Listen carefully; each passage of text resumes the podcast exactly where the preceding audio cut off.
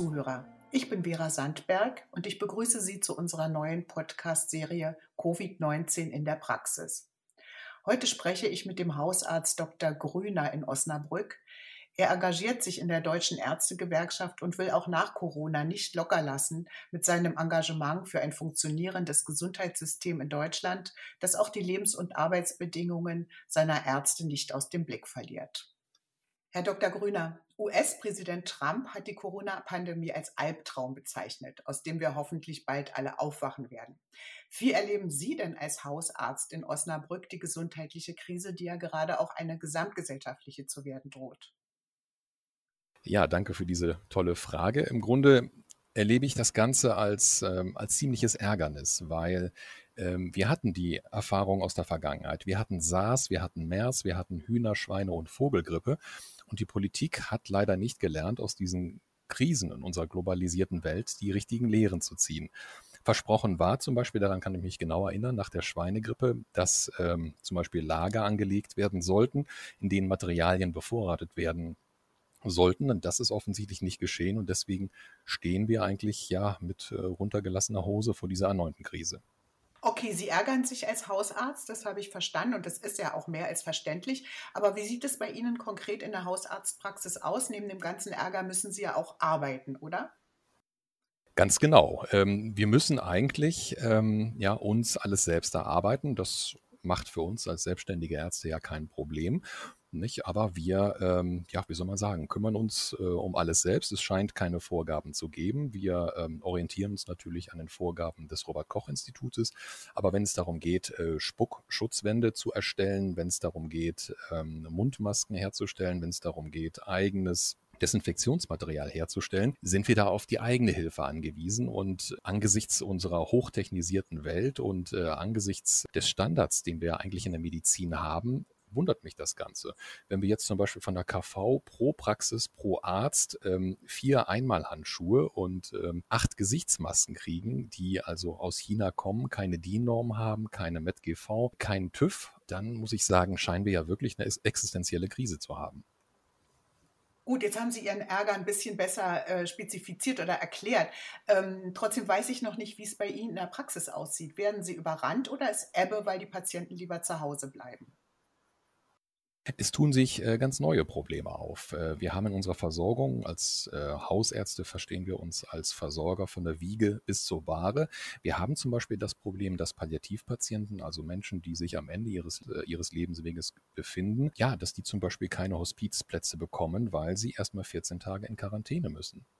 Nicht? Das ist äh, angesichts der, der Lage, in der sie sich befinden, natürlich, ähm, ja, wie soll man sagen, kurios und äh, zum Teil auch zynisch, wenn es ähm, jetzt nun wirklich an Sterben geht und die Angehörigen aufgrund irgendwelcher Auflagen nicht dazukommen. Wir haben zum Beispiel das Problem, dass Menschen, die nicht mehr für sich selbst sorgen können und dringend auf eine Heimunterbringung angewiesen sind, dass auch die erstmal 14 Tage äh, symptomfrei sein müssen, bevor sie in die Gemeinschaftseinrichtung kommen.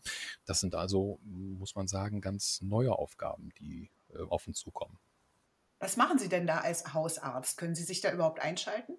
Wir versuchen alles äh, möglich zu machen, was geht. Nicht? Momentan ähm, haben wir die Abstrichteste für Patienten, die Symptome haben, als äh, PCR-Teste. Ähm, das geht also und wir haben vor kurzem auch die Mitteilung von unserem Labor bekommen, dass wir demnächst auch Antikörpertestungen machen können. Das wird die ganze Lage ein bisschen entschärfen, weil wir dann schon sehen können, ähm, wer ist noch infektiös und wer hat das Ganze schon hinter sich gebracht klingt äh, sehr dramatisch. Wie schätzen Sie überhaupt die medizinische Versorgung in der Fläche derzeit ein? Bekommen die Patienten mit und ohne Covid-Diagnose das, was sie brauchen?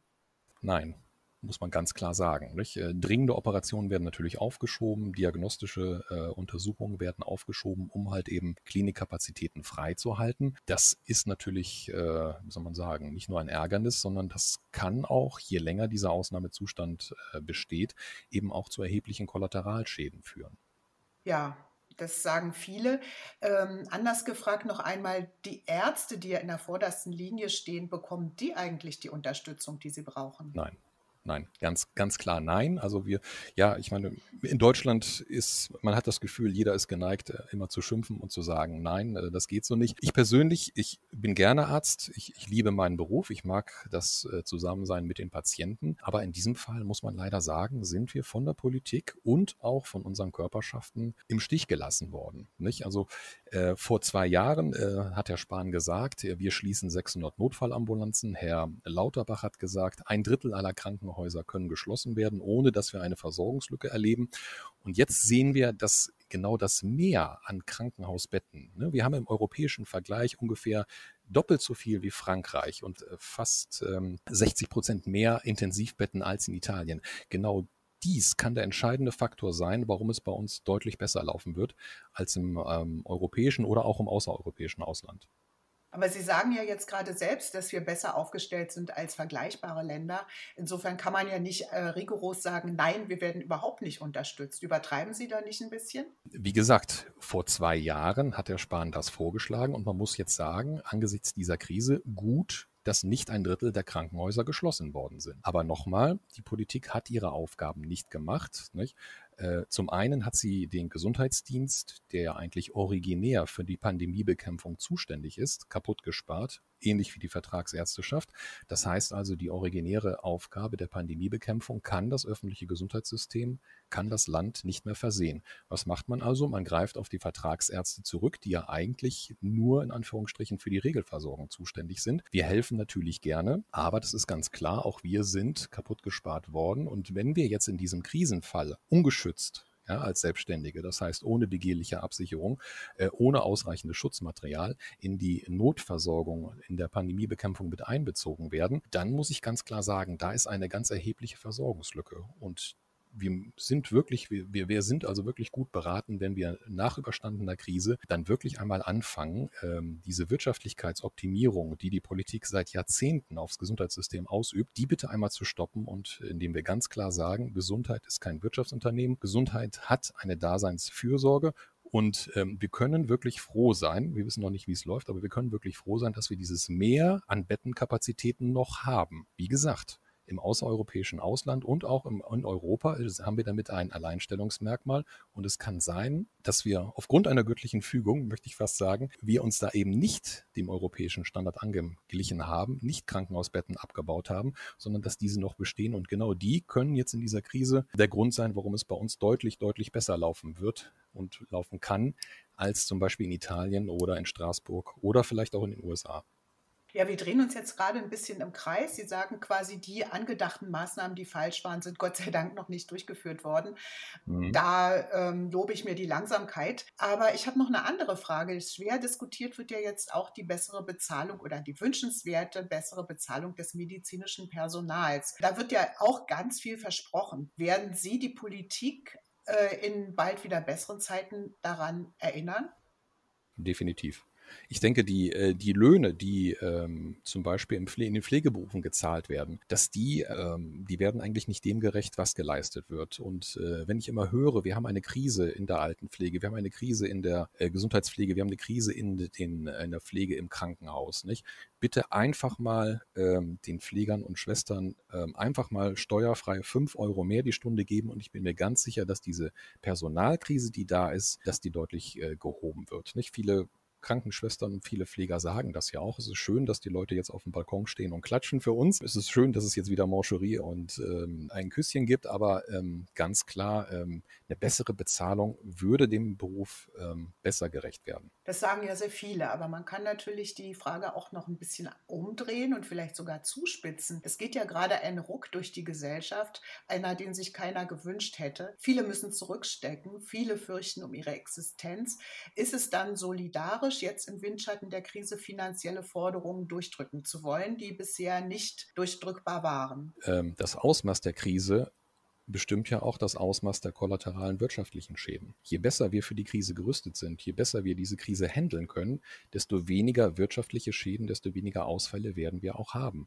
Nicht diese, ähm, diese wirtschaftlichen Imponderabilien, die sich jetzt äh, ergeben, vor allen Dingen für den Mittelstand, sind natürlich auch, sagen wir mal, dem, ähm, ja, dem Handling geschuldet. Dem Handling in der Politik oder was meinen Sie damit? Dem Handling der Krise selbst. Also äh, wenn wir ausreichend äh, Schutzmaterialien für die Praxen und für die Kliniken hätten, wenn wir ausreichend Testmaterialien und äh, Reagenzien hätten, wenn die Versorgung äh, mit Antibiotikern sichergestellt wäre nicht, wenn äh, die Zusatzimpfung, Herr Spahn empfiehlt ja, jetzt äh, lassen Sie sich gegen Pneumokokken impfen. Das macht ja durchaus Sinn für die Risikogruppen. Aber wenn ich keine Pneumokokkenimpfungen habe, wenn ich immer nur kleine Chargen fünf bis zehn bekomme, dann äh, lassen sich diese Maßnahmen natürlich auch nicht durchsetzen. Nee, das leuchtet total ein.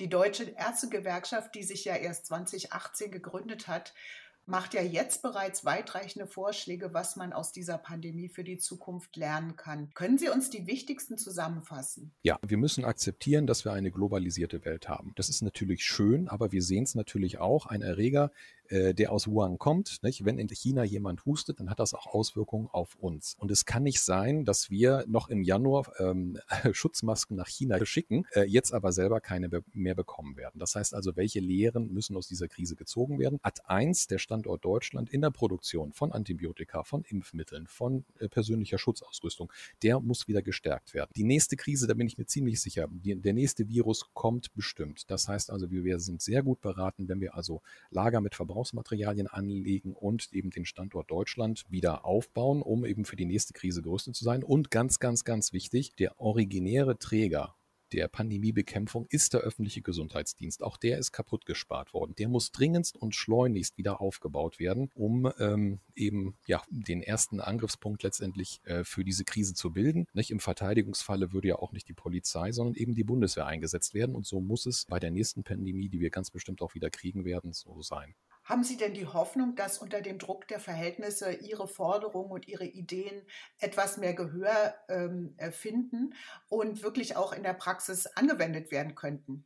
wir stehen ständig in Gesprächen mit Politikern und die Politiker sagen uns, ähm, dass das Zeitfenster, solche äh, Forderungen, solche Wünschen, solche Bitten zu stellen, recht klein ist. Vor allen Dingen, wenn die Krise äh, irgendwann jetzt bewältigt sein wird. Also man sagt, man gibt uns so ein Zeitfenster von ungefähr einem halben Jahr vor. Das heißt, wir sind da eben auch auf Mithilfe angewiesen, auch eben von den Medien und, und von den Journalisten, dass man diese äh, Forderungen und diese Bitten, die wir gerade gestellt haben, die sich ja nun offensichtlich auch aus der Krise selbst ergeben, dass wir das an die Politik herantragen und an die Bevölkerung und dass wir dann auch wirklich mal den Mut haben, das auch wieder umzusetzen. Man könnte allerdings auch davon ausgehen, dass die meisten Hausärzte im Moment sich mit solchen Gedanken an die Zukunft oder auch politischen, berufspolitischen Fragen gar nicht beschäftigen, sondern wirklich please alle Hände voll zu tun haben mit ihrer praktischen Arbeit und mit der Rettung von Patienten. Wie beobachten Sie das? Ähm, das ist richtig. Wir kriegen also ähm, auf unsere Forderungen nicht nur Zustimmung, also wir kriegen sehr viel Zustimmung, aber wir kriegen auch Zuschriften und Meinungsbilder von Kollegen, die sagen, nein, jetzt kümmern wir uns erstmal um die Krise. Wir haben jetzt momentan ganz andere Gedanken. Ich kann das nachvollziehen. Ich habe letzten Samstag ähm, Hausbesuch, Hausbesuchsnotdienst gehabt. Ich habe ähm, 15 Patienten gesehen. Nachdem ich den vierten behandelt hatte, rief das Gesundheitsamt, sagte, Patient Nummer eins ist Covid-19 positiv. Da bin ich natürlich auch erstmal in ein Loch gefallen. Ich behandle und ich untersuche natürlich auch jeden ähm, gemäß der Hygiene- und äh, Prophylaxe-Maßnahmen. Aber in dem Moment bin ich natürlich auch in ein Loch gefallen und habe mir überlegt, oh Gott, was heißt das jetzt für mich? Was heißt das für meine Patienten? Muss ich meine Praxis schließen? Solche existenziellen Fragen ergeben sich aus der Krise und ähm, dass man jetzt nicht in eine Verweigerungshaltung äh, fällt. Einige Kollegen sagen das auch, die sind so gefrustet, die sagen, wir streiken jetzt einfach Krise hin oder Krise her, wir machen den Laden zu und dann sollen die mal sehen, wie sie ohne mit uns klarkommen. Das kann es natürlich auch nicht sein. Es muss, es muss natürlich auch im Sinne der Allgemeinheit, der Patienten, eigentlich von uns allen einen Mittelweg gegangen werden. Deswegen sage ich, wir sollten uns nicht scheuen, die Forderungen zu stellen. Ne? Wir sollen das äh, Eisen schmieden, solange es heiß ist und solange wir noch ein Gehör finden. Ich bin mir nämlich auch ziemlich sicher, dass, wenn die Krise überwunden ist, dass man dann sehr schnell wieder in den alten Trott fallen wird. Aber wie gesagt, die Vergangenheit und auch die Gegenwart zeigt, wir wären wirklich gut beraten, jetzt Lehren aus dieser Krise von Covid-19 zu ziehen. Und was haben Sie konkret gemacht nach dem Kontakt mit dem äh, Infizierten? Ja, so wie es das äh, RKI empfiehlt. Äh, ich bin natürlich erstmal in mich gegangen. Ich habe alle informiert, die mit mir zu tun hatten. Ich habe aber keine Symptome gehabt. Das heißt also, ein Abstrichtest hätte in dem Sinne jetzt äh, hätte auch keinen äh, Sinn gemacht. Ähm, und ähm, ich bin die Situation für mich nochmal durchgegangen. Ich habe also ähm, Handschuhe getragen, ich habe den Kittel an, ähm, Mundschutz und auch eine Brille, als ich den Patienten untersucht habe. Also ich bin mir ziemlich sicher, dass ich mir da nichts eingefangen habe. Aber mal gucken, vielleicht, vielleicht kommt ja noch was. Dann müsste ich mich natürlich in Quarantäne begeben, das ist klar. Und wenn Sie sich nicht in Quarantäne begeben müssen, was wir alle sehr hoffen wollen, wie sieht Ihre nächste Woche aus? Was für Pläne haben Sie? Business as usual. Das heißt also Montagmorgen halb acht ähm, auf den Ansturm warten, der mich da ähm, in meiner Praxis erwartet. Das tue ich immer mit sehr viel Vorfreude. Natürlich auch, sagen wir mal, mit dem Ärger, den ich ja vorhin schon geschildert habe. Nicht? Denn vieles von dem, mit dem wir jetzt konfrontiert werden, wäre eigentlich nicht notwendig, ähm, wenn man die Lehren aus der Vergangenheit gezogen hätte. Da sind wir wieder am Anfang angekommen. Ich wünsche Ihnen eine gute nächste Woche und auch überhaupt eine gute nächste Zeit. Bleiben Sie gesund. Vielen Dank, Frau Sandberg. Danke für das nette Interview und bleiben auch Sie gesund. Ja, danke auch. Tschüss. Danke. Tschüss.